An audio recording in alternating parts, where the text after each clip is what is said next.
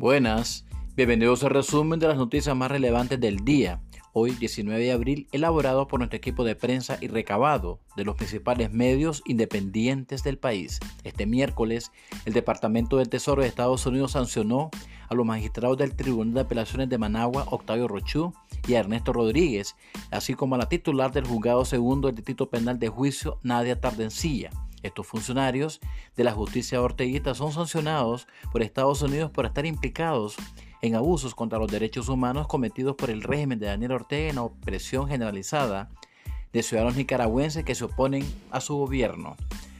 Luego del anuncio de las sanciones, el secretario de Estado de Estados Unidos, Anthony Blinken, reiteró este miércoles su llamado a la liberación inmediata e incondicional de Monseñor Rolando Álvarez, preso político de la dictadura, condenado a 26 años de cárcel.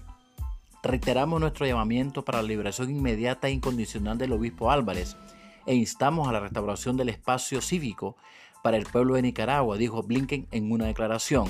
Y el anuncio de las sanciones impuestas por Estados Unidos contra funcionarios judiciales de orteguismo fue bien recibida por dirigentes de derechos humanos, aunque insisten en que falta más acciones articuladas, expresaron en 100% Noticias. El funcionario del colectivo Nicaragua Nunca Más, Braulio Abarca, dijo que estas sanciones por las graves violaciones a los derechos humanos y los crímenes de lesa humanidad son importantes y significan que hay monitoreo constante al país. Por su parte, Daniel Ortega, durante un encuentro con el canciller ruso Sergei Lavrov, esta misma tarde reaccionó a las sanciones contra sus funcionarios judiciales, afirmando que a nosotros eso no nos provoca ningún temor ni ninguna preocupación tienen los compañeros que son sancionados, dijo.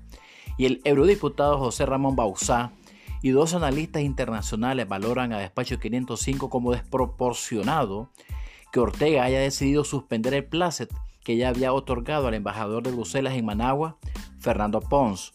Ortega toma esa decisión desproporcionada porque se siente ofendido ante un comunicado que solo dice verdades, que hace cinco años el pueblo de Nicaragua dijo basta y que no tolerará más violaciones de su dignidad y libertad, dijo el parlamentario europeo en declaraciones a despacho 505. Esto ha sido todo por hoy. Muchas gracias. Nos escuchamos mañana.